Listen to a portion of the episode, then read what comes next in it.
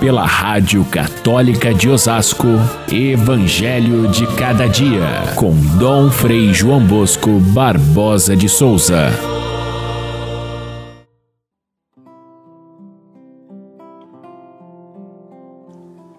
O anjo Gabriel foi enviado por Deus a uma cidade da Galiléia chamada Nazaré, a uma virgem que se chamava Maria. O anjo entrou onde ela estava e disse: Alegra-te, cheia de graça, o Senhor está contigo. Caríssimos irmãos e irmãs, ouvintes do nosso Evangelho de cada dia, hoje temos no Evangelho a leitura da anunciação do anjo a Maria, a anunciação do Senhor que se encarnava naquele momento no seio de Maria por obra do Espírito Santo. Este evangelho é escolhido para lembrar que nós celebramos hoje a festa de Nossa Senhora do Rosário. Esta festa tem raízes muito antigas. Consta que o Papa Pio V, em 1571, depois de uma grande vitória dos cristãos contra os infiéis muçulmanos, a vitória de Lepanto, ele quis mostrar que a Virgem Maria teve um papel importante nessa vitória dos cristãos e quis oferecer a ela os louros dessa vitória, instituindo esta festa de Nossa Senhora do Rosário. O Rosário já existia desde os anos 1200, tempo de São Domingos, de São Francisco, que escolheram os 15 mistérios que formavam o Rosário para assim levar para todo o povo, mesmo aqueles que eram os mais simples, os analfabetos que não tinham condição de ler a palavra de Deus, muito pouca gente tinha acesso à leitura, poucos sacerdotes tinham uma Bíblia completa para poder estudá-la, apenas tinham os textos litúrgicos traduzidos pela igreja e o, o, o rosário nasceu como uma forma de fazer com que os cristãos memorizassem os grandes mistérios da salvação e, através dos, da, das orações da Ave Maria, pudessem meditar, contemplar estes mistérios. E então, é, quando essa festa foi instituída, esse, esse, o rosário se espalhou ainda mais por todo o mundo cristão. Ah, o Papa Leão XIII, bem mais tarde, vai fazer do mês de outubro o mês do rosário. E depois são João Paulo II dá um outro passo importante, atualizando esta oração para o nosso mundo de hoje, acrescentando os mistérios da vida pública de Jesus, os mistérios luminosos, fazendo com que o rosário, que antes tinha três partes, e por isso cada uma das partes se chamava um terço, os três terços que faziam o rosário, foi-lhes acrescentado mais um terço, que, que são os mistérios em que nós contemplamos o caminho feito por Jesus a partir do seu batismo até a última ceia. E então ficou realmente um, um compêndio de teologia completo, uma sequência quase que audiovisual em que nós possa, podemos ouvir e ver esses quadros da, da vida de Cristo, desde a Anunciação até a sua ressurreição e a glória de Maria. Toda a vida cristã está representada ali no Rosário, toda a vida de Cristo é contada sob os olhos de Maria, dizia o Papa eh, João Paulo II na sua, eh, na sua carta apostólica chamada o, o Rosário da Virgem Maria. Ele fez essa, essa mudança, essa atualização do Rosário, especialmente comemorando os 25 anos do seu longo pontificado.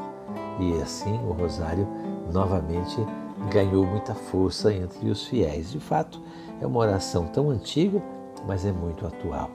Ela faz com que a, a gente, através da repetição das Ave Marias, é, crie um clima de oração dentro do, do nosso pensamento, do nosso coração, que facilita a contemplação dos mistérios de Deus. Aliás, essa técnica de repetição, ela já vem de muito mais tempo atrás, quando sobretudo os orientais faziam a recurso aos mantras, que eram repetições eh, cadenciadas que faziam com que o nosso pensamento se concentrasse naquilo que é o mais importante, a reflexão sobre os mistérios da vida, os mistérios da fé. Assim, o rosário tem hoje uma forma que agrada muito as pessoas, não só aqueles que são cultos e que podem entender essa dinâmica do, do rosário, como também aqueles que não têm nenhum estudo, nem podem rezar de outra forma a não ser contemplando no seu coração os mistérios de Deus. Uma, uma oração que foi amada por muitos santos e santas na história da igreja e que hoje ainda cresce a sua devoção através de diversos grupos, como, por exemplo, o terço dos homens, o terço das mulheres, um movimento que cresce em todas as nossas paróquias nos dias de hoje, fazendo com que essa vida agitada que nós levamos, de repente tenha um momento de calma, de reflexão, de introspecção, que nos devolve o equilíbrio da vida e a paz da oração, do contato com Deus através de Maria. Assim é a oração do terço, um verdadeiro compêndio de vida cristã e, e que, que faz com que nós entremos dentro do mistério da encarnação,